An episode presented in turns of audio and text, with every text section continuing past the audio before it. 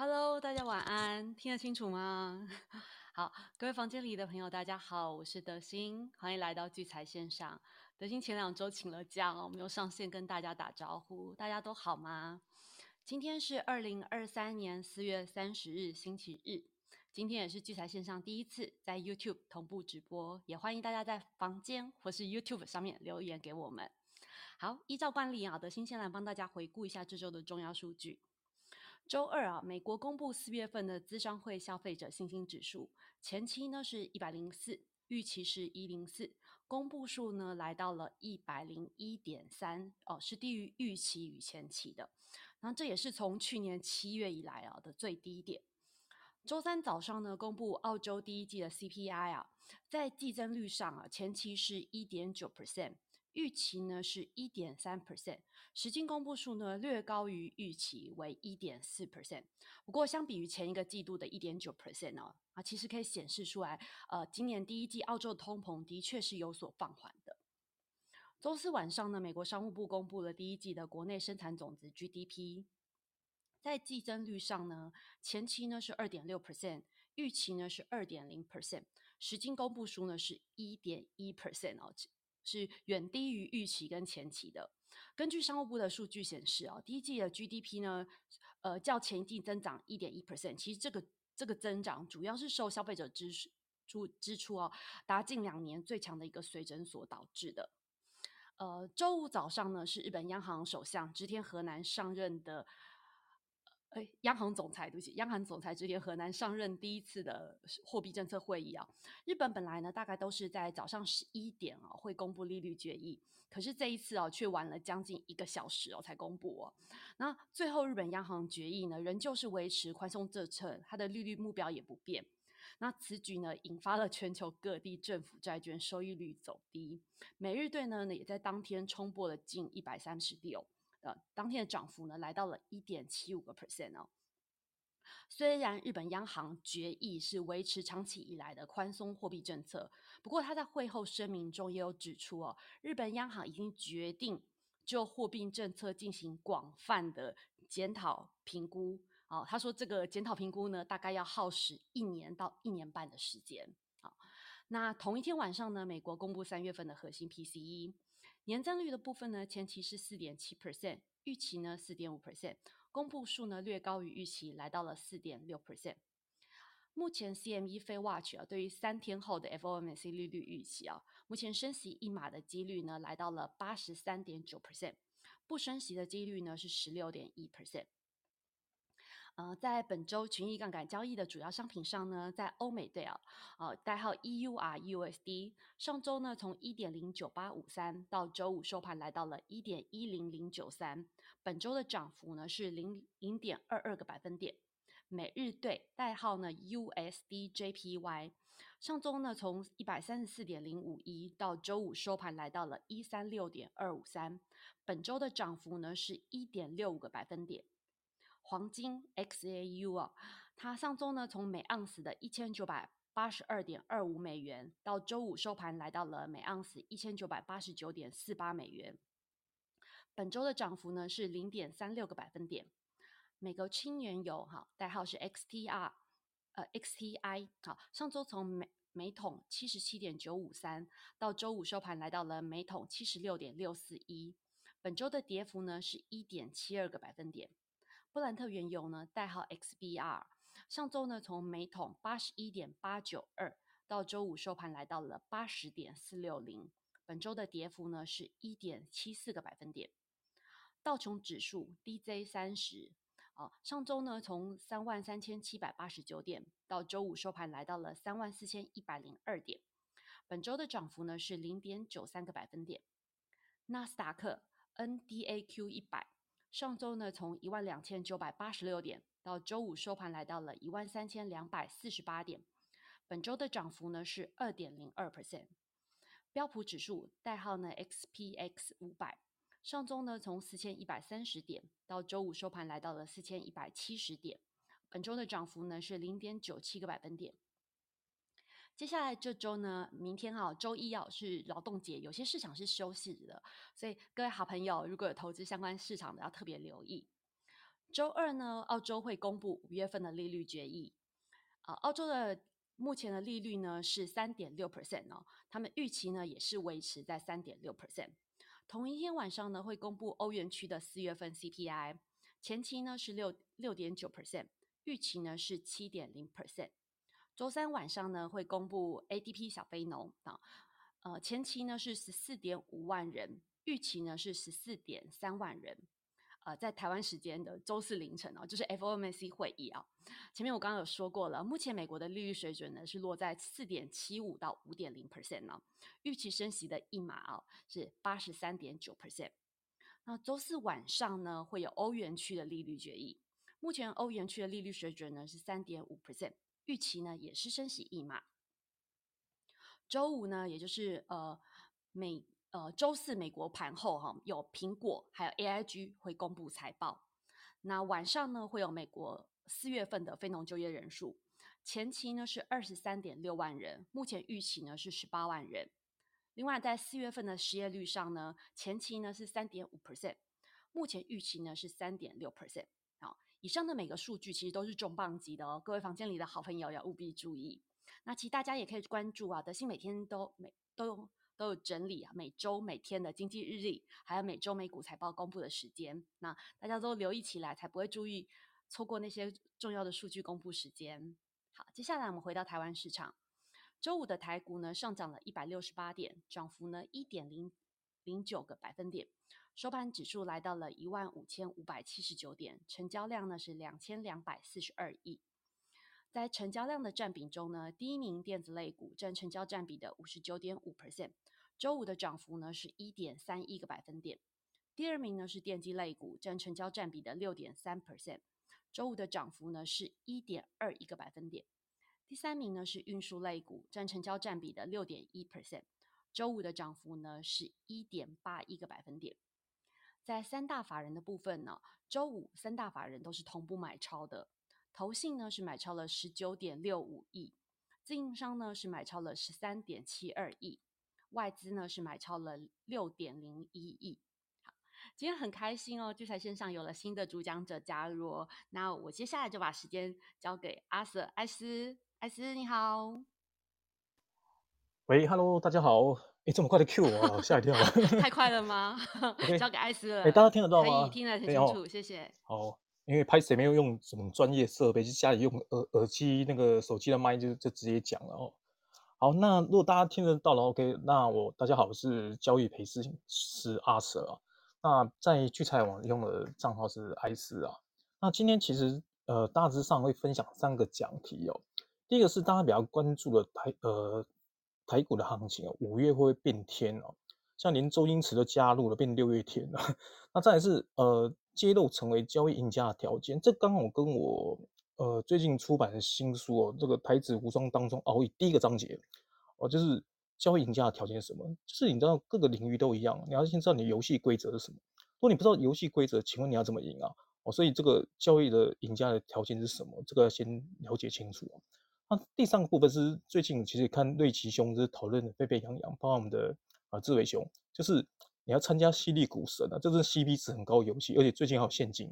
那我就觉得得失心不要太重了，先平常心就好。你目标不要放在冠军，放在亚军，因为奖金反正只差一万块啊。就是目标先不要放在冠军啊，得失心不要太重，放亚军就好了。所以我还想说啊，标题放在参赛，先目标放亚军就好。因为你你放冠军，我觉得你得失心太重了，所以反而适得其反啊。所以讲目标放在亚军，因为我之前学生呢运气还不错，听说就是他得到亚军了，所以大概三个奖题啊。那就先不耽误各位时间哦，因为年假有些搞不好一些朋友在外面度假啊，都泡汤啊。来，那先第一个讲题，这个这个大家比较关键一点哦，关注的这个行情，五月为什么我说会变天呢？那变天通常是变好还是变坏？其实这个标题其实大家应该心里有数的。我觉得五月变天这个应该不是太好，因为如果你打开这个台股啊日 K 的走势图，日 K 啊，像能够反弹到接近一万六千点这个附近的位置啊。这相当于从我们今年最高档哦，这个从一万八千六百一十九往下回档颈线，大概两千五三千多点，这个振幅来讲，这个大概算是满足了哦，算是对称哦。所以现阶段真的稍微保守一点点了，因为目前算是变局，哦，就是反弹是算是接近满足哦。如果你把日 K 你放长一点，你把均线打，你把那个周期打开远一点，把它拉长、拉长再拉长，目前反弹这个当算对称哦。哦，如果你手边刚好有打开电脑的话，它目前月线刚好扣档扣底在高档区啊，月线往下弯，季线又往上走。所以为什么说标题说台股五月变天？因为近期只要进入五月哦，只要持续盘整就好。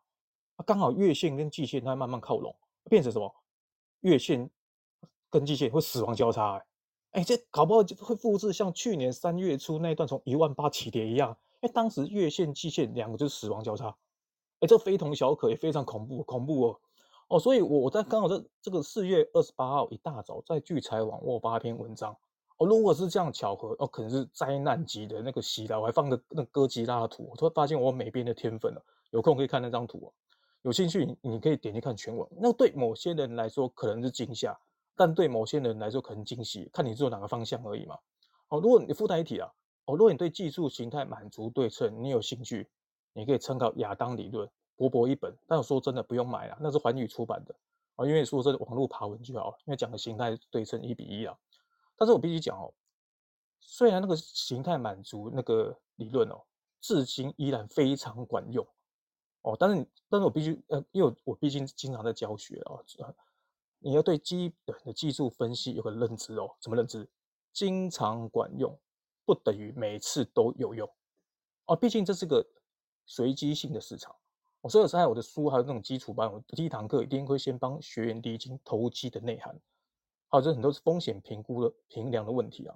你如果是担心或害怕，事实上它代表什么？已经超出你自己的风险承受的范围啊，啊，那就不要怕，如果你怕就不要玩就好嘛。因为本来在投机的世界，你就不存在百分之百的概率，因为代表风险嘛。你几率会是百分之百的状况，那就代表不是投机啊。会投机代表不是百分之百的几率嘛，对，呃，没有那种百分之百必然性的的的那个一个一个状况嘛。投机啊，投机本身不是代表百分百的几率嘛。你想把，比如说你把钱放银行定存。百分之百给你一趴利息啊，对不对？那你想在银行发比银行一趴更好的利息，那比如说五趴好了，想一年获利五趴，那当然一年比比人家多承受五趴以上的风险，那天经地义啊。更不要说哦，一年怎么赚个十八趴，那当然多承受十八倍的风险嘛。更不要说哎，怎么今天买个股票啊，明天见到什么涨停板的，那某种程度解读这是暴利嘛。所以你做生意的人基本上他赚取有限的利润嘛，他知道暴利不会长久啊。对，所以你追求不合理的高额获利，本来就承担比较高的风险嘛。啊，如果你怕输输不起，基本上你没有办法，也没有条件做那个投机金融交易，因为你连做错停损都办不到，不是吗？对不对？所以你没有钱的人，你必须靠投机去拼，而且要做什么愿赌服输，这是很现实的问题啊。哦，只是说你本身资金比较多的人，因为容错率够大，比较不容易阵亡而已嘛。OK，哦，那回到盘面上了哦。那近期其实我在剧场跟 PBA 文章我都有订阅同步发表。你台积电基本上领先大盘跌破今年农历年后说低点，这农历年后跳空啊，涨上来嘛，那全部都跌破啊，那代表什么？今年在农历年后说进场买台积电的全部这样，全部居居套牢。那台积电它不是领头羊哦，哎，它是领头七，好不好？它是台积电领头七呀，它领先台股跌破月线，台股只有跌破月线，领先跌破基线。台股跌跌破基线，那目前台积电领先跌破月线线死亡交叉，那你觉得台那个大盘之后会不会月线基线死亡交叉？我觉得几率很大，因为它是领头机。那换算下来，台积电它现在的位置位阶相当于是大盘跌破一万五哦。哎，这个大盘一万五这个位置非同小可哎。哎，台积电跌破那位置啊，那大盘跌破的位置很恐怖哦，有多恐怖？我告诉你。相当于就是你回回去，都把所有均线打开来，连同半年线、年线也把它打开来，就是这个一百二、两百四吧。哎，大盘一万五的位置就是一刚好是半年线跟年线，等于跌破一万五，等于所有均线破光光。哎，这很恐怖呢。啊，刚好四月份又是说什么下跌黑 K，那刚好我我今年在四月份我看电视节目，很多分析师哇讲的口沫横飞，说什么台什么台湾股市只要什么单月份什么二零。二一、二零、二三、二零一九，只要是四月份单呃什么呃单数年的四月份一定涨，讲的口沫横飞，还不是四月份今还不是这这次还是跌，对不对？超好笑，超好笑！你可以回去看之前电视节目，说什么四月份单数年一定涨，就它四月份还是跌啊。哦，那四月份收下跌黑 K，那月线机有可能继续盘下去变死亡交叉，那可能变破破断跌势哎。哦，所以五月份我觉得变天几率非常高。若不幸跌破一万五，你手上有个股真的要停损停利。若达到你出场条件，我觉得真的要调调整，甚至赶快逃命。哦，那我觉得你最好赶快做好准备，因为我觉得投资人不要股票只会做多，甚至赶快去报名什么台子期的课，赶快学一下指数怎么做空。那你股票组也不要只会做空去买什么台湾五十反一零零六三二啊，哦，因为这个股票主要呃没有期货账户嘛。他只会做反一啊，零零六三二啊啊，比如说前一周啦，哦，大盘一周下跌三百二十六点，下跌幅度两 percent，你知道它涨，你知道单五十反一涨多少吗？哎，才涨零点一块呢，幅度大概是两趴，但只涨零点一，因为它便宜嘛。那零点一多少钱？你知道吗？一百块呢。如果扣掉证交税跟手续费，我不知道有没有剩啊。如果用同样一口小台资金四四万六就好。以下价格五点三一，你大概可以买八点六张还有剩，我算你八块八买八张好了。同样下跌三百二十六点，一口小台你可以乘一点五十块，你可以赚一万六千三百块。那反一因为八张嘛，你还是只能赚八百块啊，两者相差二十倍，就是刚好期货的杠杆。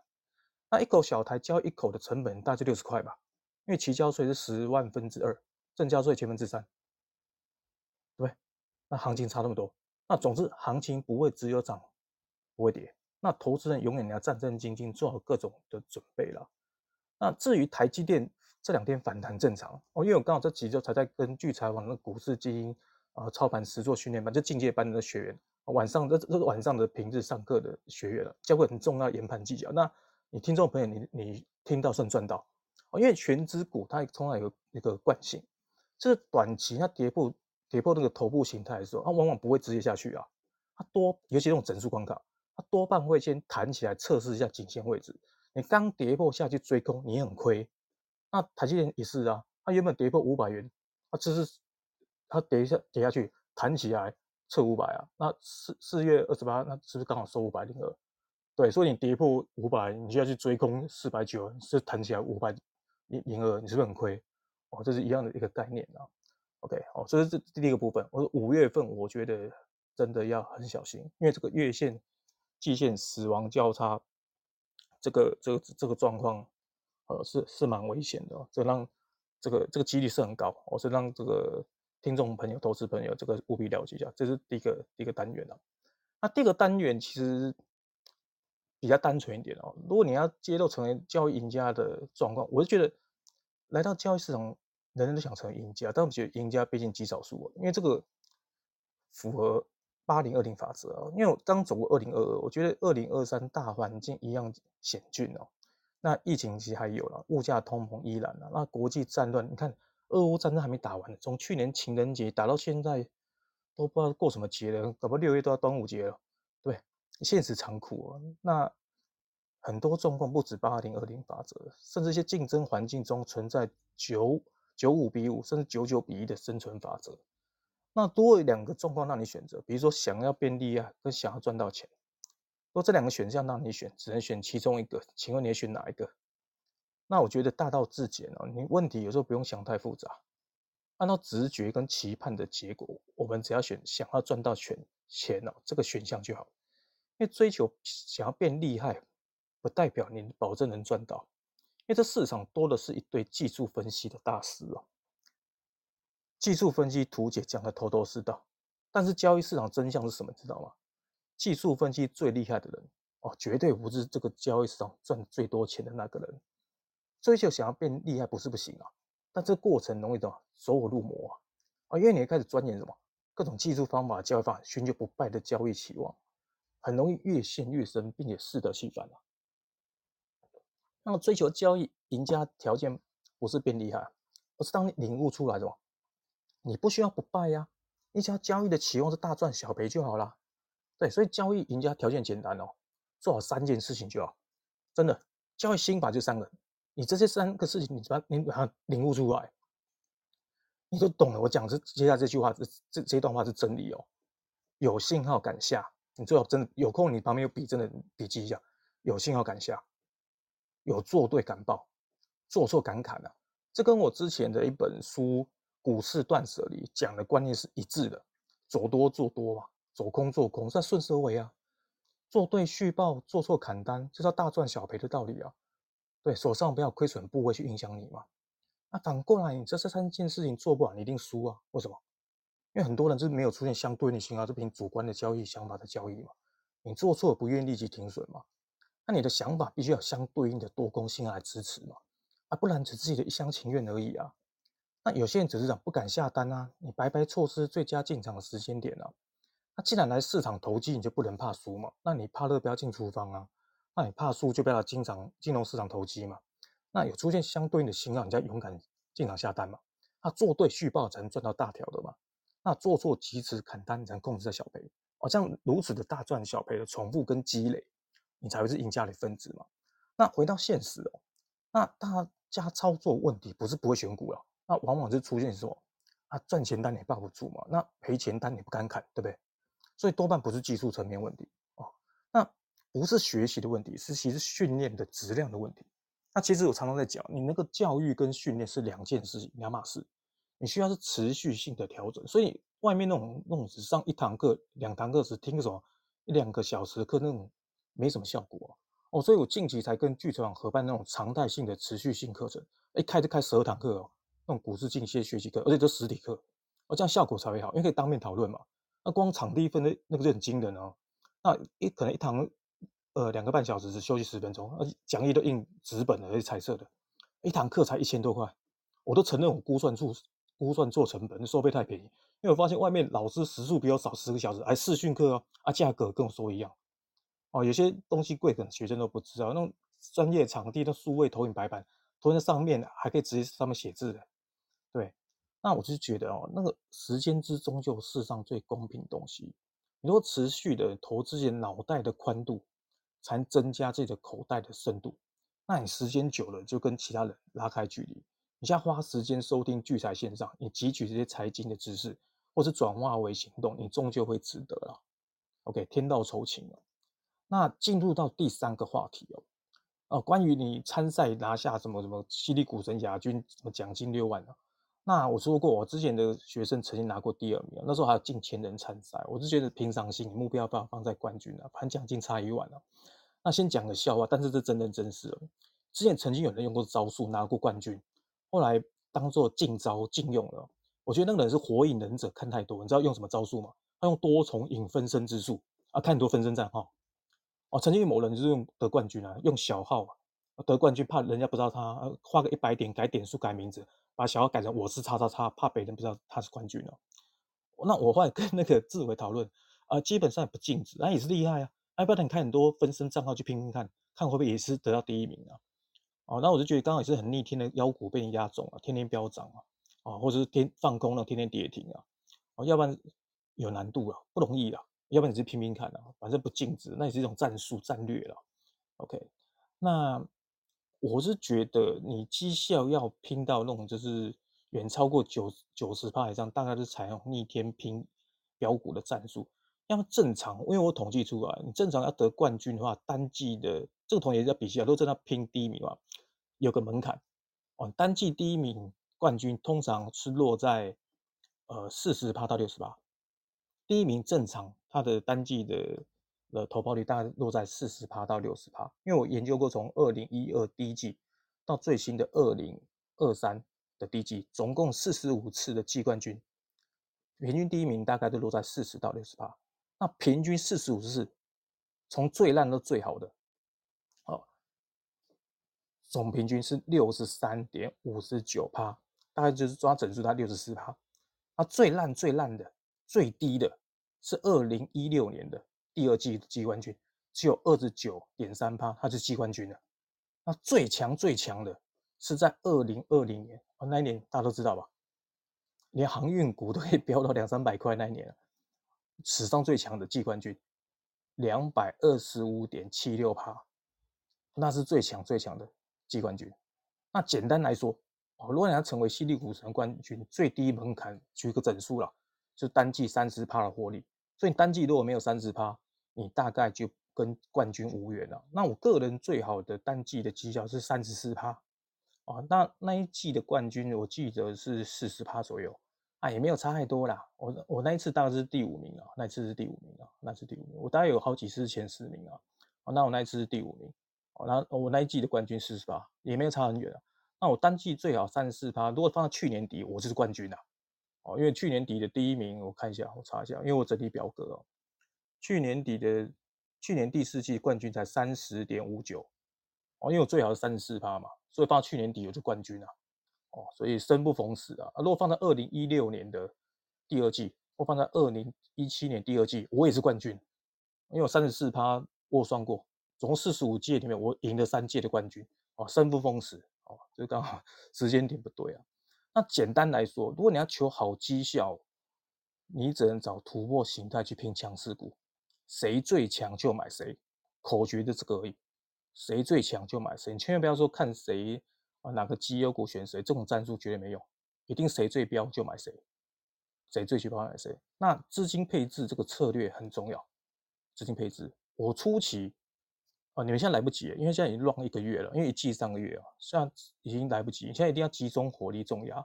你初级的话，大概配三档或四档，三档就是配三，因为总部位是一千万嘛，所以你三档就配三百三十三万，四档就配两百五十万。五档就配两百万，你现在已经没办法说用一开始用五档，每档用用两百万，或者说配十档一档一百万去冲，这样绩效一定冲上来。你现在只能靠重压，因为你现在已经少人家一个月了，所以你现在只能用四档两百五十万，或用三档三百万是重压。你现在如果是切割成，比如说七档以上，或是五档以上去切割的话，你现在应该是没机会。你现在只能用三档或四档。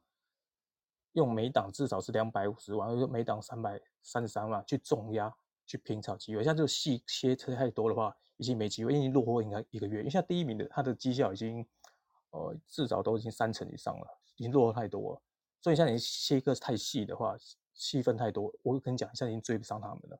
OK，这是这是第一点了。那像第一名，说真的，我已经知道他的策略是什么了。哦，我我现在把把我现在知道先讲出来。那呃，刚才讲说是先先先区分嘛。那如果等你绩效已经达到四十八到六十八，你初步具有冠军嘛？因为刚才讲过，过往的冠军平均大概是四十八到六十八这这门槛。哦，所以到了初步具有冠军门槛的时候，你可以开始增加多档持股，开始锁住绩效锁单。这个跟我之前认识很多基金操盘真实的哦，真实的基金操盘他们他们做法一样，因为他们都知道啊，他当他们操盘，其实在外面基金公司他们操盘能。做到二十八绩效就对客户有交代的，他们没有道理帮客户做到四十八、八十八绩效啊。对，所以他们开始讲多空都做锁单，绩效不要落差太多就好了。所以他们现在都一样，所以他们没办法看到目前犀利股神的冠军前前一两名吧，他们开始持股越来越多，为什么？我不要掉太多就好了。如果现在只集中少数几档的话，我可能大起大落啊。所以看目前我看到犀利股神像前一两名吧，持股越来越多。对，我就切得很细嘛，这样我绩效不会落差太多啊，我就不会大起大落啊。所以目前一二名他开始保守了，所以他绩效理论上不太会明显增加太多，跌太多。所以目前其他人你要追，我觉得有机会，因为他不会掉太多了。OK，所以一二名开始保守了。OK，哦，因为他他就是开始锁住他绩效，他他他避免被拖累翻车嘛。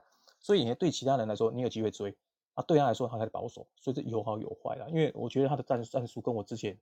我自己设定的、理解的、归纳的是一样的。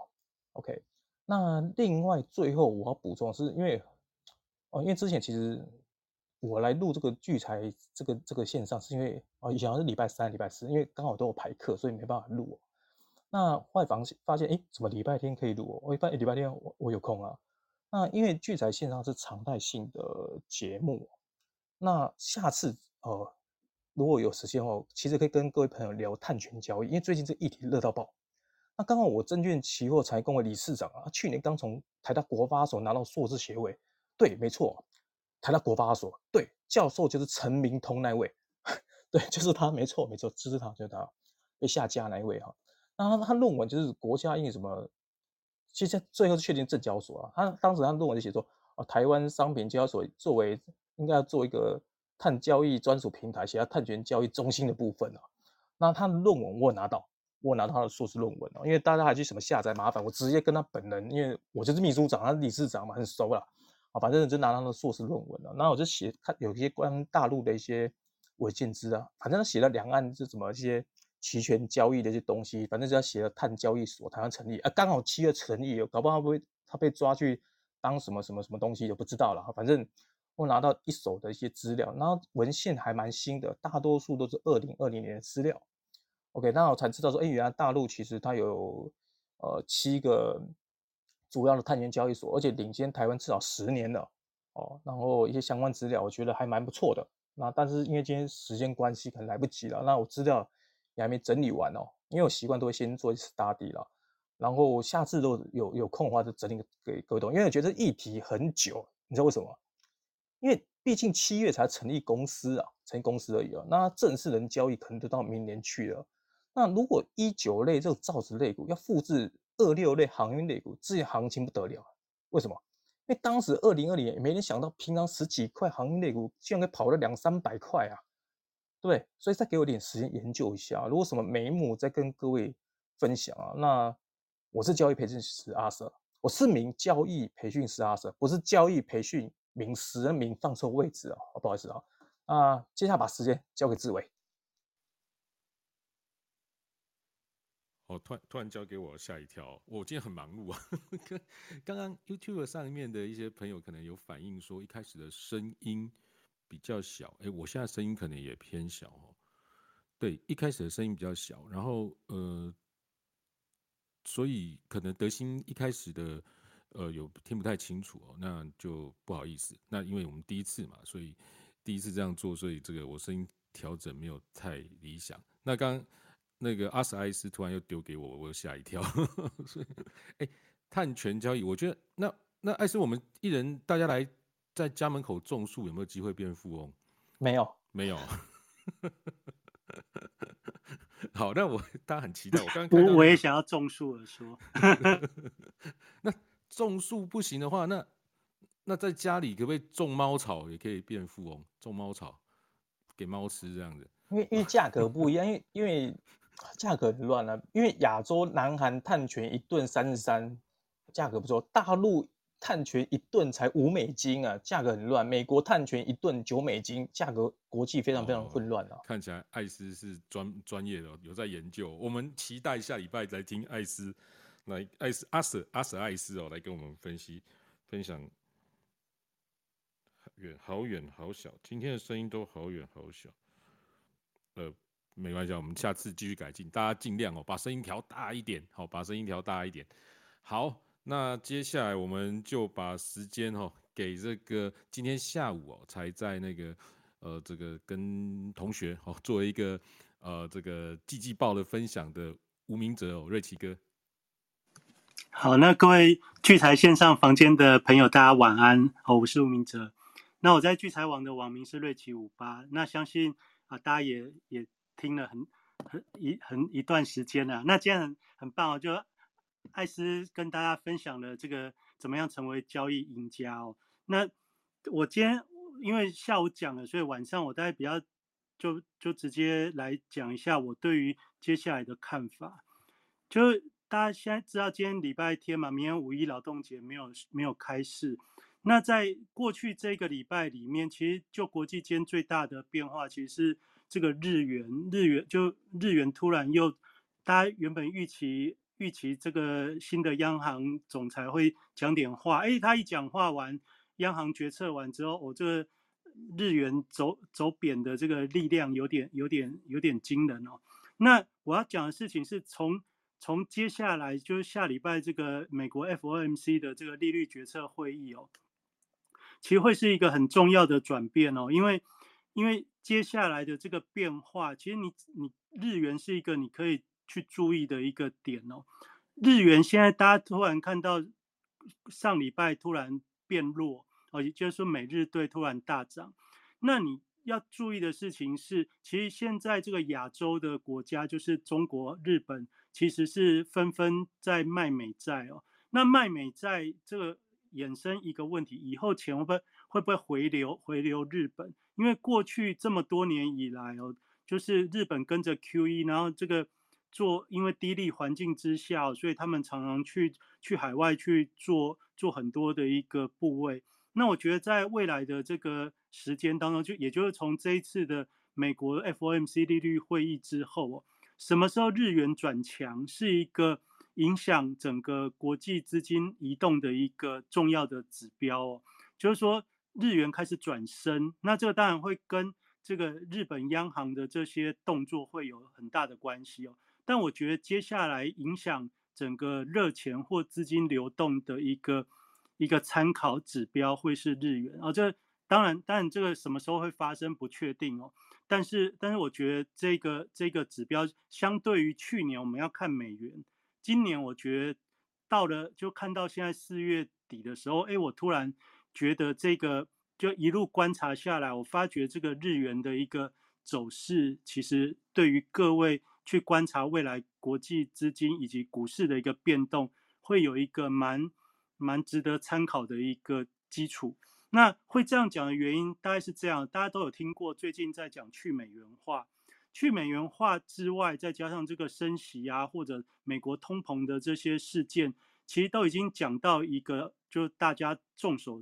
众所周知，那你要想一个问题，就是假如美国的这些利率，哦，就是这些债券的利率或者是相关的利率维持在高档，虽然大家认为说这一次升息完之后，它就哦就会维持在高档一段时间，哦，那会不会再升？大家认为不会，但是会持续一段时间的，意思就是这个美国的利率会维持在高档。那维持在高档的时候，这个就就会让让其他的国家的资金，它会开始出现出现呃原本要退退出啊，或者是不退出等等这些这些事情，它会 pen pending 在那边，因为大家开始预期它会降息，尤其是进入第三季之后，大家其实现在市场的一个预期是因为种种的经济数据显示，可能有机会在第三季就降息，虽然大家知道说，哎。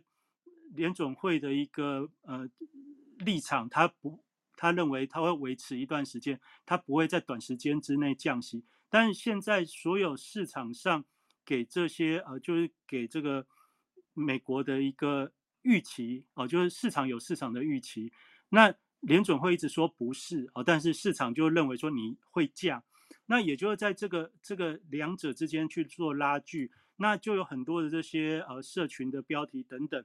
会说去美元化啊，或者等等等，那你也会听我们之前有讲过，去美元化这这件事情是一个话题，但是它去不了太多的。那但是既然你也知道，短时间大家都在讲去美元化，那你就要找一个观察资金移动的一个一个指标哦。所以我觉得日元是一个接下来的一个观察点。那就过去来说的话，日元跟股市会有一个呃连结，就是说。如果日元转强的时候，通常代表避险的气氛会提高，也就是说，日元转强的时间通常都是一个股市比较比较不好的时候哦。所以像刚才艾斯他认为说，进入五月份哦是一个转折的时间点。那同而且从他的观察来看，他也认为哦回档的机会会比较高一点。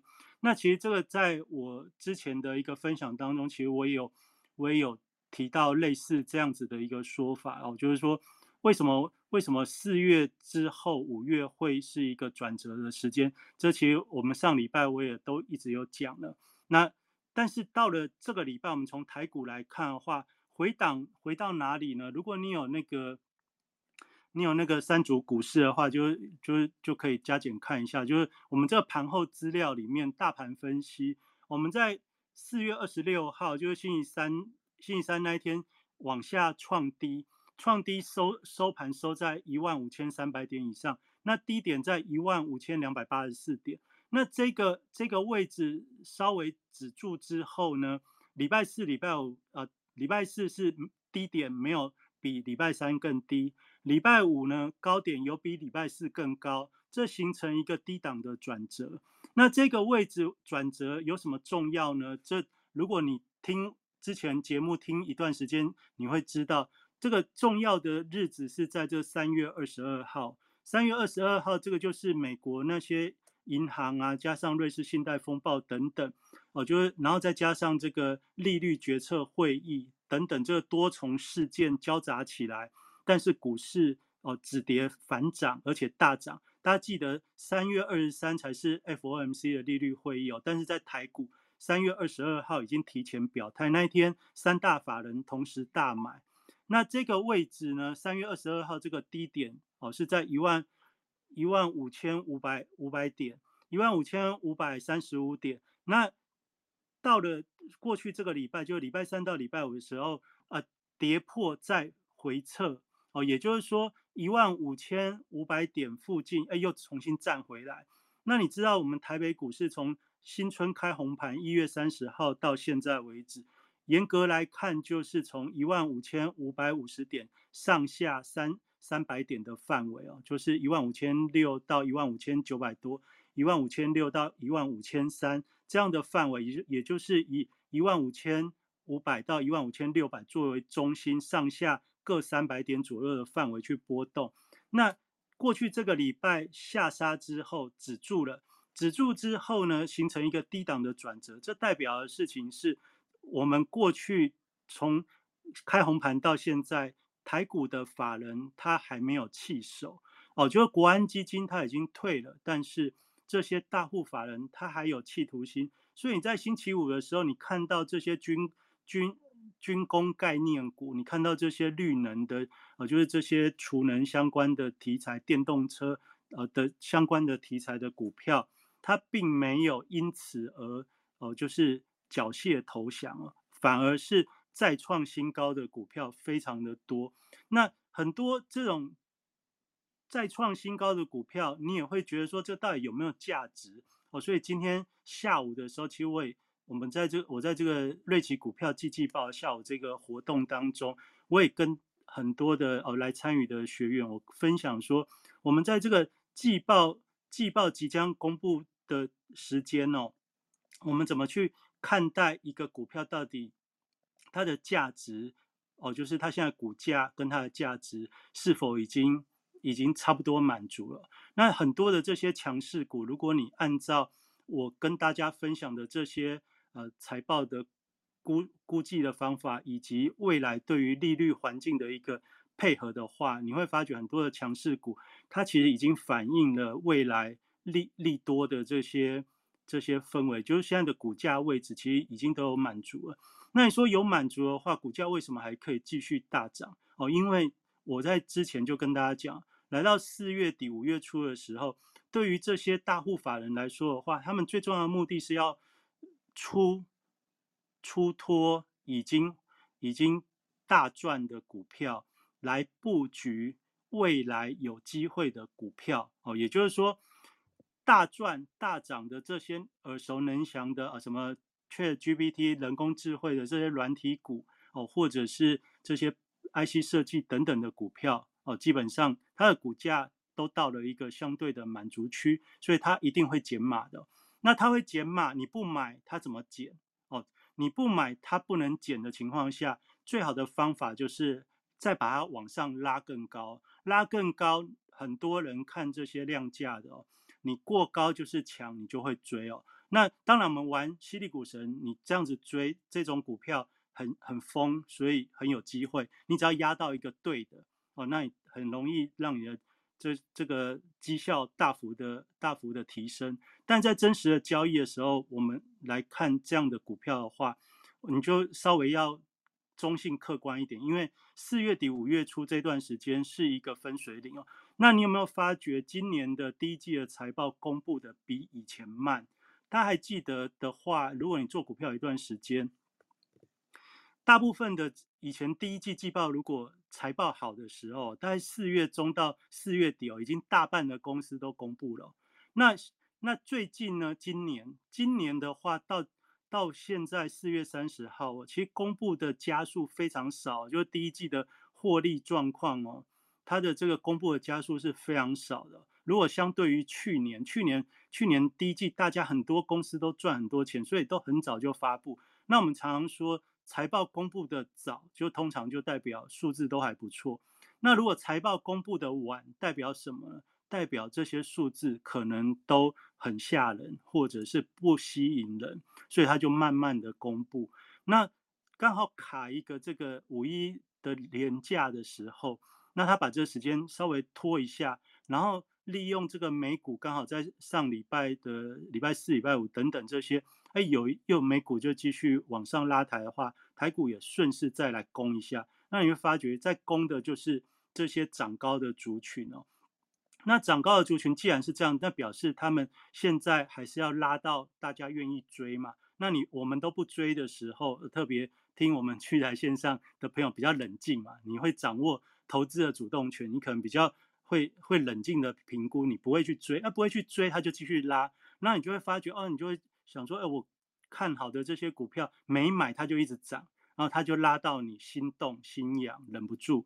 那我要讲的事情是，如果从节奏上来看的话，这个位置的确你就是不要追哦，因为客观的评估，这很多的股票其实都涨到相对应的一个满足区。你说像中心店，中心店来到一百块，相较于它的获利数字来看的话，它就算现在的题材等等，今年的获利能较往年成长，它的股利能不能跟着成长这么多，股价翻一倍？它的它的这些获利能不能翻一倍哦？你要想这些这些所谓的重电概念股，他们难道是一个高毛利的族群吗？那台湾这种缺工的一个环境之下，这些这些以前不是很吸引人的这些传统的重重电机电族群，它真的能够很持久吗？哦，至少我认为现在还没有看到这种这种。这种契机哦，基本上大环境还是不太有利哦。但是夹着这种想象做梦的一个题材，基本上它的股价事实上已经推升了，它也并不是没有涨。那其实不仅没有涨，而且涨幅非常惊人的情况下，那现在人人都知道这些题材的时候，你反而要冷静的来评估他们是不是已经把未来的一些可能性。都在股价上面做反应，至少我在目前的一个评估上，我认为是这个样子哦。那如果是这个样子的时候，那有哪一些哪一些东西是值得注意？这些股票难道以后就没机会吗？以后仍然有机会，因为就目前整个缺电的一个恐惧疑虑之下，这种这种厨电绿能。哦，就是电动车等等的发展趋势，它是不变的，它是一个长期的、长期的一个呃长期的一个议题。但是呢，它的股价因为在现在这个时间点已经都反映了某某些预期了，所以这些股票你当然以后还是要关注，但是呢，不是在这个时间点你去做追逐，而是你要静待它的。整理以及回档，也就是说，它出现了整理以及回档之后，这些题目跟这些主轴的股票，在今年都还是会有机会，只是你在现在这个位置去追的时候，你会充满了回档的无奈感。好，那我们一直跟大家分享，投资要掌握投资的主动权。我举一个例子哦，就最近很喜欢举这个例子，叫做贝利六八七四这个贝利哦。贝利这个股票，在过上礼拜哦，礼拜上上礼拜三还礼拜二哦，直接从涨停杀到跌停，隔天再一个跌停。那从涨停到跌停那一天，它它它这过程中，它在中间两百一十块左右，有一个很长时间，就是大概从十点到十二点，有一段横盘的时间，盘了很久，就是从涨停开始打开回档的时候。涨停好像是两百一十几块啊，那它就回个几块钱，就在两百零九、两百一十这边横了两三个小时哦。然后到了中午吃便当的时候，就开始往下灌了。那灌到中午中午十二点半一点的时候，就直接锁跌停了。那这个这种这种啊，跌停是多少？跌停是一百一百八哦。也就是说，它从两百一直接杀到一百八。那两百一十到一百八的时候，如果你在吃便当，应该都会吐出来。如果你买到这个股票，那可是如果你从它的技术线型来看的话，你会发觉它这样子的回档，从线图上来看幅度是非常小的，所以很多人他会觉得说这是一个涨多合理的回档。但问题隔天又跌停哦，隔天又跌停的时候就剩一百六十几块哦。在隔在礼拜五的时候哦，虽然没有再跌停了，它是有创一个低点之后，尾盘有反弹，但是呢，这个股价已经来到一百六十几块。你想想看哦，短短的三个三四个交易日之间，它的股价从两百一直接跌到一百六。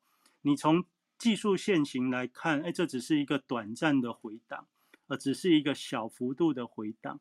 但是，甚至你看的什么破线呢？其实都没破线哦，没破线，但是股价的拉回幅度跟这个金额却是让你会很很很难过的一个幅度。就是你想想看，两百亿跟一百六之间差了五十块，那如果你是在这边，你是买了十张的人，两百万剩一百五，短短几天之内，这就是现在这些涨高股票的风险。你从技术面来看的时候，它都是多头排列哦，它多头排列没有错，但是涨从涨到回档，呃，这个短短的几天之内，它的幅度看起来不是很大，但是你真正有买进去的时候，你会觉得很呕很吐哦，就是那个那个损失的数字会远超过我们的想象哦，就是不是说。不是说一块两块这种这种感觉，而是几十块的感觉。相对于很多的高价股也是这样。你看那个联发科哦，联发科一开始回之后哦，哎，没几天就剩六百多，就是它这个从从高点往下回的时候，哎，你就不知不觉的，哎，等你再看的时候，已经已经剩六百多了。那这就是现在很多这种涨多股的风险哦。在这边我们还是要先来跟大家聊。那聊这个之后，你一定会想说，那那有什么东西在短线上还可以参考？所以我们在假日的时候，我们今天再来看一下这个上次讲的这个机器人选股，因为我觉得这个其实就短线很有参考性。怎么说呢？因为大家也知道，上次在讲机器人选股的时候，就一方面呼应现在这个人工智慧的这个这个议题哦，那另一方面，这个其实很合逻辑哦。就是吸人气的标股，吸人气的标股怎么找？就是找那个把它加到自选股里面最多的那一种方法。所以你就是从那个机器人选股里面去选那个新增自选排名最多的。那这个上次有跟大家讲，你在那个机器人选股里面，你去选筹码面，那它有一个新的功能叫做新增自选股前五十名。那我今天要讲的时候，我就。再看一下，哎，这个新增前五十名，新增最多是什么？哎，真真是太有趣了。每个礼拜都是零零八七八国泰永续高股息哦。如果你在上礼拜你还有记得我在讲那个外法人在卖超最多的就是这个高股息的 ETF。那高股息的 ETF 一直被大卖的时候，但是这个新增自选股的第一名却是永永续高股息哦，这非常有趣哦。但是永续高股息现在还是在上涨，所以。大家都会觉得说，我们就是要做长期，这不用怕啊！大家可以继续来观察，看看以后是不是不用怕。就万一有个万一的时候，是不是真的不用怕？那我们看这个机器人这个条件，就新增自选前五十名哦。你不是要像那个选排行哦，就是选前面的，选前面的那一种不是很强。第一名国泰永续高股息，它不会涨停的哦。那你要看第二名，第二名是什么？市电啊，市电上次我们稍微聊过。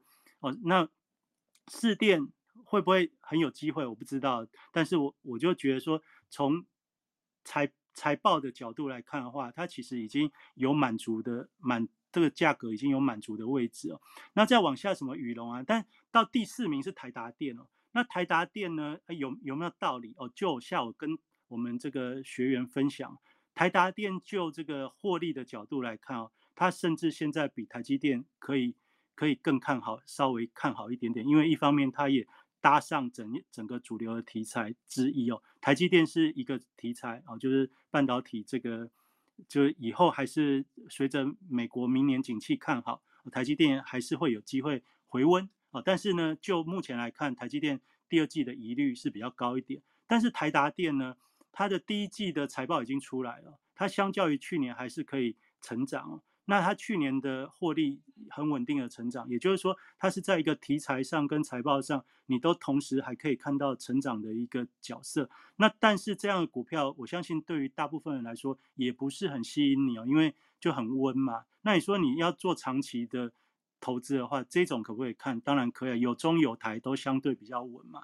好，就是这种股票名称有中有台，就过往来说，大家知道比较稳。那再往下看呢，这些其实我觉得你都可以看一下。但是呢，如果听聚财线上，你当然想要知道一些比较活泼一点、比较会动的嘛。那我上次跟大家分享的时候，就是这个方法，你不要从上面往下看哦，你要拉到最下面，拉到最下面，从最后一个往上看哦。你拉到最后一个往上看的时候，你就会发觉，哇，涨停板好多。哦那你在上面往下看的时候，你就觉得这些股票好像有点吸引你，但是又不会很吸引你。所以看这个排行榜，你要。反过来哦，从最下面往上看，你就会发觉涨停板好多，这些就是短线，短线什么呢？短线大家被吸引到的人气标股哦。那你说你在做短线，现在大家都知道，随时有可能会会会改变嘛，所以大家都是哦短打快跑。那你短打快跑，你要做哪一种股票？我现在跟大家分享，就是未来的这一两周，因为这个第一季的财报还有很多没有公布，所以。很多的公司，它在未来公布第一季财报的时候，就会影响到这个资金的流动，就会影响到股价的一个波动。那现在这个已经在礼拜五先表态的这这些族群呢，它显然一定有它特别之处哦，所以你不妨就这些股票里面稍微去过滤，看哪些符合你自己的规则。那我举一个例子，你看从下往上看。那个六一四八，其实每个礼拜都每个礼拜都大涨。我们每次在讲节目的时候，其实犀利股神也看到。然后这个你不管用什么方法，你都会看到这个华宏啊，那个执行长他还在讲说这个字他不会念哦。那因为有他有讲了这个字不会念之后，我相信我们的听友你也都有一直听，我们听了三个礼拜都在讲讲这个股票。为什么？因为第一个字不会念，第二个他每个礼拜都出现了，出现三四个礼拜哦，他就是这么强哦。那他就是这么强的时候，那你你就自然而然，你对他你就会稍微多研究一点，因为其实这种游戏大概就是这样，短线你都知道你是要你是要找热门会动的股票，那你每个礼拜都看到的时候，哎，这种这种股票就就是一个让你比较容易产生报酬的一个机会哦，就是从新增自选股，哎，会吸引别人，至少当然。它一定有特别之处哦。那从下面往上看，就是这个企图心的展现哦，就是它还不是那么多人知道。嗯，你看这个这华宏资哦，华宏资就是它虽然这么强了，但它为什么还会这么表现？因为大家都不跟啊，大家只是看而已，大家没有真的拿钱去追哦。因为就大户主力的角度，就是说我拉到你跟为止啊，你不跟我就继续拉，反正。反正我的持股越拉越高，就账面价值来说，我没有差别。所以这些股票为什么可以强者恒强？因为大家还不认识哦，大家还没有去研究它。没有研究它的时候，它在这个新增自选股当中，它它的这个排名就不会那么前面了。那你看第五十名是什么？第五十名是盛虹哦。盛虹是最近这个礼拜，当然生技股很强，生技股很强之外，盛虹这礼拜礼拜四、礼拜五都大涨。那这样的股票当然就让大家新增自选股进来。那我这样讲的时候，我相信有很多的好朋友你也没听过盛虹是什么公司哦，就是没有听过，他要拉到让你了解哦，所以就会吸引你去了解。那你说不知道想了解怎么了解呢？你就去 Google 它哦。那但就就这个就这个呃观察的方法来看的话，我可以用这样的角度来跟大家分享，就是说在这个。第一季财报快要公布，还没公布之前，你可以先从这个名单里面去看哪些股票企图性很强。就在礼拜四、礼拜五的时候，我就先把它先把它拉起来，拉起来之后，让大家假日去做研究。那这种这种态度，就通常代表这个股票它有短线的企图心哦。那那在网上看，你会看到一个东西叫元泰，元泰这个电子纸，大家已经从去年到现在非常了解。那元泰在三月多的时候，曾经董事长在法说会讲了一个，讲了一个毛利率太高哦，所以他就一路跌哦。那跌到最近，最近他要讲话了，最近他又说哦，他就这个他又讲一个不知道什么话，他就讲说不不怕大家进来竞争哦，然后这不怕不怕大家进来的时候，这个他就开始股价又涨了。这种东西就是利用。媒体消息哦，不断的去影响涨跌的这种股票，这种股票就是在短线上它比较会有波动性，而且会吸眼球。大家知道，就我们就讲说，现在这是一个社群媒体啊，加上人工智慧互相影响的这种这种这种行情跟这种股市哦，所以很多的股票它有它的企图心的时候，它搭配城市在做在做一些交易的交易的控制，或者你可以讲造势哦。那但是它这个就是希希望大家。目光眼球可以被它吸引进去这一个游戏室里面去 play 哦，那这大概就是我我在这个时间点跟大家分享的一个角度，就是说你现在如果想要玩一点短线，有点热闹，有点刺激的，你从这个从这样子的一个逻辑去选择哦，这些股票就是很活泼、很会动，幅度很激烈。大家想要，呃，那你如果不想要激烈了，那你就要避开这些。但如果你想要玩犀利股神要赢哦。那或者是你自己的交易，你想要跑短，跑短了，你不要玩那个底部第一根哦。跑短底部第一根要给大家做波段的时间去去做比较有效，因为它第一根完之后有常常有时候要在底部再打打底洗盘，还要一段时间。但是如果你想要做短线，要跑来跑去的，你要玩那个就是趋势很明显，而且是人气很旺的。那人气很旺跟趋势很明显。其实就不妨可以从这种吸人气的新增自选股里面吸散户眼球的股票，你可以去思考。那最后讲一下该注意的风险哦。该注意的风险就是我从我从黄金线的这个呃图形哦，跟礼拜三到礼拜五的走势，就台北股市来说的话，一万五千三百点是一个。呃，从今年兔年开红盘以来，重要的支撑哦，也就是说，现在现在这个支撑就是礼拜三到礼拜五。那一方面，他他去防守了三月二十二号那个三大法人的大买超的位置哦。那第二方面是，他也去防守了这个台股有一个惯性线哦，就是惯性上涨的支撑线，这个位置也就在。一万五千三百点。那你如果不知道我这在讲什么的话，你可以去聚财网的瑞奇五八的专栏看我最新的那个文章哦。那个文章，那个文章我有截一个图，你看了那个图，你就可以一目了然的理解我在说所谓的惯性支撑的位置是在说什么。因为有图有真相，那你看了之后，你比较能够心神体会一点。那也就是说，进入五月份之后。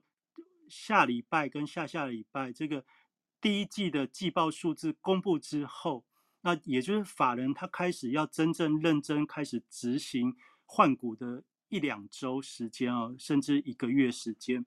那这样的时间点到来的时候，你就开始要注意注意法人开始买什么。那例如说像什么呢？例如说像像这种长龙航，长龙航它。长荣航、华航这种航空公司哦，哦，这种航空公司大家知道，知道它第一季的营收开始回温了，因为大家知道班班客满嘛。那班班客满，这这是一个已知的条件了。但是你要去注意的事情是，它去年的财报到了下半年之后，因为载人开始开放，载货变少之后，它的获利能力下降了。那下降，那营收也开始。趋冷淡之后，因为去年下半年就是这个疫情的原因也趋冷淡了。那这样子的条件造成这些航空公司的这个股价回档。那其实我要跟大家分享这个，是因为哎，其实我在最近为了今天的这个呃，就是分享，就下午跟来参加季季报的人分享。其实我在做功课过程中，我我就一直在观察这个新闻啊，新闻一直在讲这个呃。机票变贵，然后搭乘出国的人屡次增加。那你想想看，到了暑假都还没到，现在第一季哦，就是光这些过年的时间，让这些航空公司的营收开始回温了。那所以它会，它的股价也修正了。那修正之后哦，就是基本上它有防守住它从去年年底到现在重要的支撑惯性。哦，就是我的观察是，它有在做防守，也就是说，这些股票的防守企图心非常强烈哦。那现在会不会涨？哦，就是这会不会涨呢？就是你可以去观察，那会不会涨的观察重点在哪里呢？因为在季报公布的前夕，所以我今天跟大家分享这个东西。一方面，我觉得这个东西虽然你没来没来，但是我也也可以跟你讲啊，就是反正讲的会不会相信，也是每个人的角度。你要注意的事情是，他们的获利能力会不会开始回温哦？也就是说，下礼拜如果公布了他的财报是，哎，符合大家的期待的时候，那你同时看到它的成交量扩增大涨，这时候就是一种讯号。那你说没有看到怎么办？没有看到就不是哦，就那你就你就继续等它整理到月可以看到。像上礼拜放几次消息之后都没有成功，那华航曾经好像要拉，但是没有成功。那没有成功，没有成功的原因就是成交量鼓不起来那成交量弄不起来的原因是什么？因为法人没有用力嘛。那反过来是怎样会成功就法人会用力啊。那这种股票一旦会用力的时候，它不会只有用力一天哦，不会不会这样弄一下假的。那你。你会看到的事情是，如果成交量很大哦，可以回到十万张以上，这些就是一个参考。那没有没有就没有就不用不用过早的去布局哦。这我只是就呃刚好今天今天有这个这刚好有观察到这个，而且我觉得这个应该是很多人都关心的股票啊，就是这种低价的呃就是。大家会关心的航空航空族群呢，我觉得这不妨在这个时间点跟我们聚财线上的好朋友分享，你可以观察的重点。那当然有其他更多的重点，比如说什么台积电的重点啊，台达电的重点啊，或者这些重电族群的重点怎么看？那没办法啊，就是我们在线上也没有办法讲的让你那么清楚。那甚至一些你没观察到的一些。营收大涨、获利大涨的股票，股价也大涨的股票，你到底该怎么样去观察未来回档的切入点？你没办法，我也没办法在线上跟大家分享分享的很太多，因为这毕竟这这就会有有其他一些呃法令的问题了。那这没没关系，就是我们就讲一些比较能讲的，就比较简单，大家可以去注意的一种一种观察点。那其他的东西就以后有。有缘有有机会啊，再跟大家线上稍微讲一下，或者以后有这个呃，就是实体面对面活动的时候，也欢迎大家来共襄盛举。然后我今天大概就差不多讲这样，就是未来一个星期，其实就美元的角度，它也同时影响着全世界的资金的移动。但是现在大家就是非常预期这个这个升息一码，或者是。或者是再来就不升息，或者是预期它再来会降息。其实，其实我观察，甚至我在假设美元现在的疲弱，其实不是对于降息的一个预期，而是很多很多以前以前很多国家在资金汇往美国的过程中，现在发觉有很多的状况，它需要回救。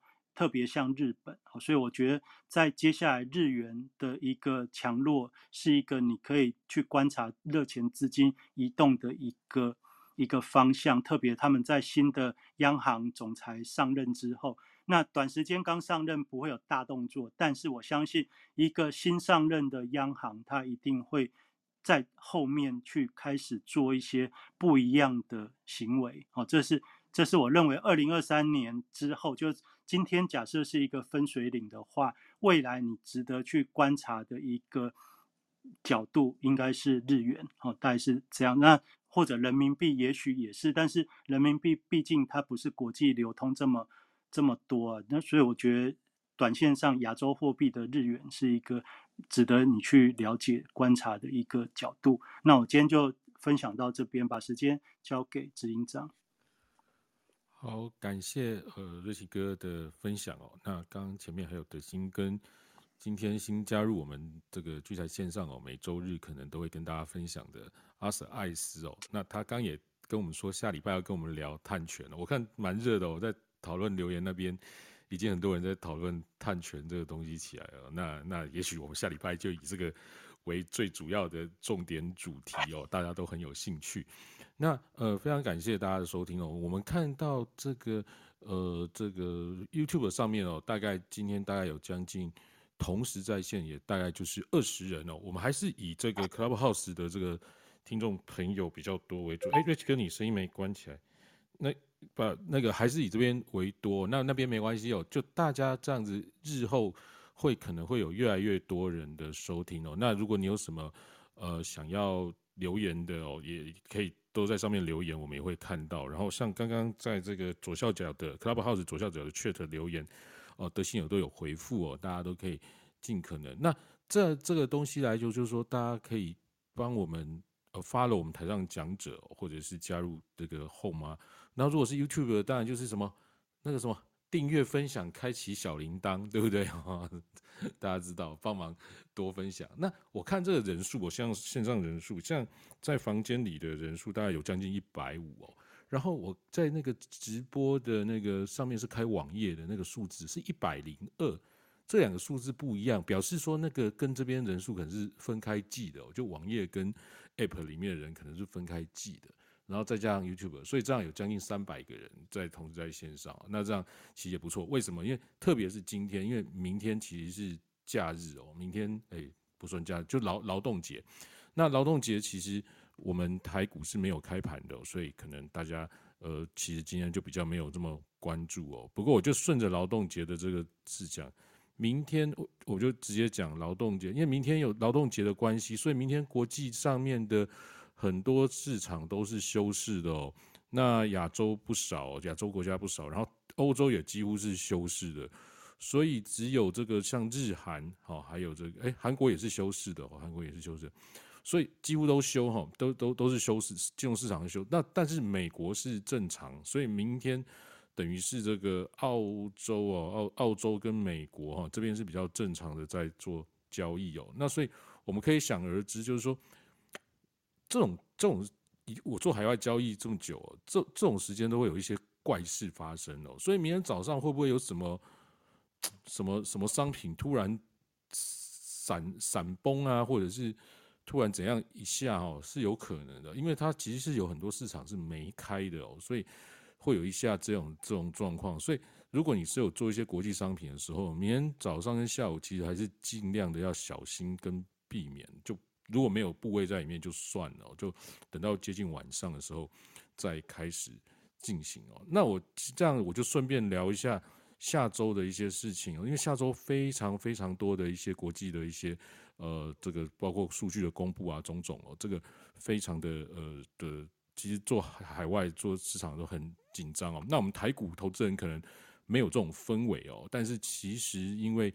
下周是 FOMC 的利率决策会议的前后，哦所以呃，可能这个连台股的一些波动都会随着美股来做。那我们标题有一个是台股五月变天了，我觉得可能还是要看这个美国的这个 FOMC 利率决策会议哦。那它升息一码，我认为前几周我就一直跟各位讲，应该就是一码，不会有任何的意外。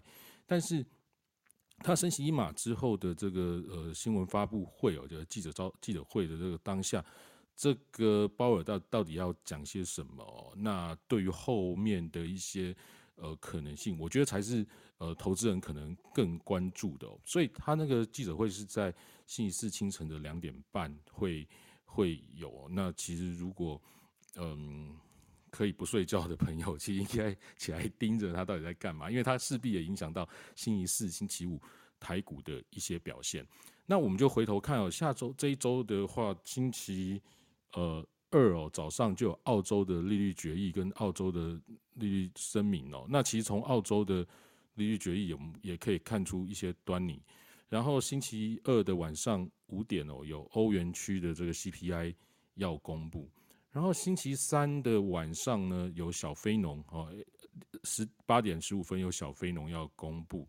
然后，当然，当天晚上有原油库存，这每周都有的。那接下来就是重头戏，有星期四清晨的两点有这个 F F O M C 利率决策会议的声明哦，利率决议哦，还有它的各种资料要丢出来。然后两点半就是新闻发布会。然后到了晚上八点半呢，是欧洲的央行利率决议跟新闻发布会哦。然后到了这个八点四十五是就是他的新闻发布会，然后到星期五呢，非农之夜又来了。星期三小非农，星期五就是非农之夜，还有公布失业率哦。所以这一周哦，光这个就是已经相当的紧凑跟精彩了。大家如果想要看到这个经济的这个数据日历哦，其实可以加入我们上面，呃，我们在这个 Clubhouse 里面的上面有聘一个聚财网的。聚财晚报、聚财线上的赖群哦，欢迎大家可以加入。那加入后，这个德兴他每天都会贴这样经济数据公布的时间哦，所以请大家务必，如果你是我们的听众，务必加入那个赖群。那如果你是在 YouTube 上的话，呃，在那个呃下方哦，那边也有加入可赖群的那个连接哦，大家也可以看一下下面的那个呃这个这个说明哈，里面也有赖群。好，那。可是这样还不打紧哦，这还不打紧，就还有美国财报哦。美国财报，那美国财报众所瞩目的是什么？诶，它本来应该是比较早公布哦，可能上周就应该公布了。可是不知道为什么调到 FOMC 利率决策会议后才会公布，就是苹果啊，苹果竟然把它时间改到五月四号的盘后，也就是星期四的。美股盘后，也就是我们清晨星期五的清晨四点钟的时候，才要公布它的财报哦。所以你想想看啊，星期四的清晨是 FOMC 利率决策会议，星期五晚上是非农，差中间，差中间还有什么？差中间还有晚上八点多的欧洲的利率决议哦，新闻发布会。然后呢，星期五的清晨竟然还加上那个苹果的财报哦，所以。你看，星期三、星期四、星期五是多激烈啊！然后星期二的盘后其实也有 AMD 哦，AMD 的这个财报要发布，也就是星期三的清晨哦。所以你看，三四五是多么的刺激跟激烈哦。所以，所以如果是做这个台股的，可能不是很清楚。那你可以知道国际局势是这样子，包括苹果财报也要公布哦，FOMC。所以我们可以想见哦，台股五月的这个一开始哦，就是一个。非常非常精彩的一周哦，那不管是海内外的所有的商品都都是的哈。那我刚才讲了，它升息一码几乎已经是不会有太可能去改变了哦。但是它后面要怎么讲哦？因为后面怎么讲，其实也不是着重于利率，也着重于说它的一种态度跟说法哦。那这种种可能就是要观察的。那我不太能够下什么结论哦，就是因为。即便猜到，那其实市场上的一些金融市场反应也可能去预期你的预期，或者是预期将来可能怎样的，有太多的变数。不过刚刚那个瑞奇哥说的很好，他说这个下周的这个呃，就接下来哦，其实观察日元是一个非常重要的方向。所以我们看美元的这个呃这个鲍尔的说法之后呢，那接下来就是看日元，哦，日元可能就是一个。它的一个强弱是一个非常好的参考指标。不过就在这一段期间的时候，大家如果是喜欢看什么美元指数啊，我常常被人家问一个问题，其实我已经讲很多次了，就说美元到底是强还是弱？美元现在强不强？美元弱不弱？那我其实我都会反问说，那你我从以前就是这样，我就反问说，强我已经讲很多次了，强弱高矮胖瘦这种形容词其实是要有一个相对的东西。你不会说你自己好强，那你要跟别人比，你比较强，你才比较强啊。你说你好高，那你要跟别人比，你是高的才好高啊，不然你跟长颈鹿比，你会很高吗？你总是要一个比的对象嘛。哦，你就相这种这种是这种是这个相对的这种这种这种这种形容词啊。哦，所以美元强不强这件事情其实是没有没有任何的。意义，因为没有美元强不强这种事情，哦，那你说今天台积电的股价强不强？因为你隐含着是相对于新台币，也就是说台积电的股价新台，它它以新台币计价，它今天上涨就是上涨，今天下跌就是下跌。可是如果你是以美元计价的话，那一天如果美元大涨，你可能新台币。你你的台积电的美元价格其实是下跌的哦，如果你直接换算的话，可是它的台币是上涨的，所以其实就是说，就是你要相对，所以美元强不强？那大家怎么办？大家就去看一个叫做美元指数的这个东西。那美元指数的强，你就觉得是美元强；美元指数的弱，你就觉得是美元弱。所以有很多人就会被美元指数以为就是美元真正的强弱。那在这一段段期间，其实就已经给我我们一个很好的教育，就是说，在这一段期间，美元的强弱基本上处于大概中间的位置，因为它就是在那边盘。那有很多的亚洲货币是相对于美元其实是弱的，可是欧洲的包括英镑、欧元相对于美元是强的。可是因为美元指数它是以呃欧元就大概占了，就是嗯欧欧美对哦，它是相对的相对的这个概念，它就大概占了百分之五十七点六哦。那日元日哦美日哦美日的这个货币对占十三点六，英镑占十一点九。所以你会加币占九点一，所以你会觉得说，哎，美元其实是很强的，那这就被被被欺骗了。所以，所以我们在看看这个，嗯，这个国际间的货币的一些流动，你不要去看美元指数，好不好？你应该更细的，就是我们在平常在做，就是看看欧美的货币对，哈，美日的相对跟英镑。美镑美兑哦，美美加兑，就是这些重主要的货币对它的强弱势，然后你才可以去理解那个国际市场上的一些资金的流动，而不要只是去看美元指数。好，那去做美元指数更是有点点点点哦，这个我就不细说了哈。你当然是做货币对，好不好？因为货币对的这个市场比这个指数。的这个期货大太多太多了哦，所以当然是以货币对为主。那你如果说货币对你想要配一个美元指数，你也可以自己去做一个搭配哦。那所以这简单就是顺便跟大家聊，因为刚好美元美元的这个强弱，接下来好接下来，因为我们过去几年过去一年两年，美元不是一直弱一直强哦，就是一直弱。那相对于其他非美货币，变成说都走同一个方向。因为它不是一直降息，就是一直升息，我都搞这个。那可是，可是在这个呃这一段期间，它就是卡在这边的时候呢，变成说相非美货币有强有弱哦。那你看美元指数基本上就是以欧洲跟英镑就占了占了大概七成左右的是，就就变，所以所以就会变成还看不太清楚一些资金流动的方向了哈。那我简单。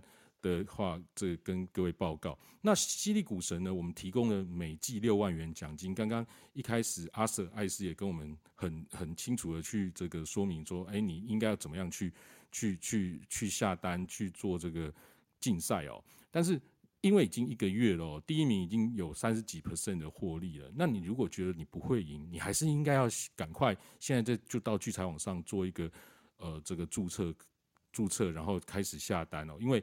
你去熟悉一下这个游戏，搞不好你在下一季哦，三万块奖金就是你的。哦那你不要觉得说我到下一季要你，因为这一季你要先去适应一下大家的玩法，好，跟这个主要的一些下单的功能。那我们现在提供比较有意思的就是说，犀利股神，大家在右上方哦，哎，手机版不知道在哪里，我我忘了，反正我现在讲的是网页版，因为我现在电脑在旁边。右上方有一个 VIP 入口，那各位进去 VIP 入口之后呢，你可以看到哦。我们现在推出了更多的功能哦，就是说我不但可以查所有玩家的库存单的排名，你点那个库存单就是所有玩家库存单的排名，还可以点前五名玩家的库存单、前十名玩家的库存单、前二十名玩家的库存单排名，就是可以让让你排名的这些库存单一目了然。那甚至呢，可以查委托单，委托单就是说，比如说明天不行嘛，那星期二就是比赛的。比赛的那个呃星星期二就有开盘，那星期二如果大家在盘前下单，因为我们犀利股神是盘前就要下好单的，那你在盘前下好单之后，八点五十五分就可以看所有玩家的下单，那你也可以可以盯看前五名的下单，看前十名的总和的下单，前二十名，那你也可以查个别人的下单，所以我们这个游戏就是很有趣啊，就是你可以参赛，那你也可以去。去窥视别人的下单，但是要等于是下好离手，八点五十五分大家都不能动之后才能够去看，然后下午就可以有看到所有人的库存。所以你如果想要找找这个呃比较特色的一些股票，哈，它可能正在发动或什么的，那其实可以从大概前一二十名的玩家上面去找，因为他们为了这个比赛有好的成绩哦，其实都下得非常认真。我看都每天换股哦，干嘛的都很勤劳哦，所以大家可以仔细的去去去盯好犀利股神的这个游戏。好，那今天时间也晚了，已经到了十点半了，我们节目上已经聊一聊就一个半小时了。那这个第一次哦，第一次我们在 YouTube 上同步直播。那虽然人没很多，主要都还是在 Clubhouse 啊，不过希望那边的人数哦可以渐渐的这个。成长哦，那当然它有一个弱势，就是说那个画面是没有办法动哦。但其实它是直播的哦，它上面那个、那个、那个、那个、那个画面，其实就是就是 Clubhouse 上面现在直播的画面啊。只是说就就这样就可以，就当成是广播节目听就对了哈。我们就是一个这个等于是一个广广播节目啦。那礼拜天，因为我们过去曾经是刚阿 Sir 有提到说，哎，过去礼拜三有节目，因为我们过去好像是一三五有节目哦，所以。其实就是有点辛苦了。那现在如果在礼拜天晚上的话，那我们还请阿 Sir 加入。那将来可能还有更多的呃好手可以加入来跟大家聊。那我们节目可以做的呃长长久久，又臭又长。那没有了，长长久久哦，然后可以让大家听到以后也同步都会在 YouTube 上可以跟大家呃大家可以更。那这个也请大家就是订阅哦，订阅分享哈。开启小铃铛，好不好？感谢大家。那我们今天节目就到这边。那我们下礼拜天晚上一样是九点钟哦，会在这个 Clubhouse 跟 YouTube 上跟大家见面。那如果你没有听到的话，你当然可以从这两个平台上听到重播。那你也可以从 Podcast 上，我晚一点也会把节目的内容传到 Podcast 上，所以各 Podcast 的平台也都可以听到哈。那因为明天台股没有开盘，所以其实今天可能大家就比较轻松哦。那大家就是轻松听节目，那晚上明天可以再多听几次，好不好？这好几个平台都给他听一遍哦，看看各平台的效果，再给我意见。那刚一开始 YouTube 的声音怪怪的，就比较小声，然后还有一些其他的声音，对不对？因为我开说，哎，他到底直播没？我有点纳闷，我就去开的那个 YouTube 那个画面，结果他一开始给我插广告，所以你们如果一他 YouTube 一开始听到的那个那个。怪声音，什么电玩声啊？那就是因为我去，我就用同一台电脑去开了 YouTube，然后他就给我插广告，就就就听到那个广告的声音哦。所以我真的今天手忙脚乱，好不好？那现在呢，我等下就要这个节目就要结束了。那我在 Clubhouse 上面会放音乐给大家 follow，那 YouTube 上面我就会直接切掉了。非常感谢的收听，我我们下周日晚上九点好再跟大家见面，晚安，拜拜。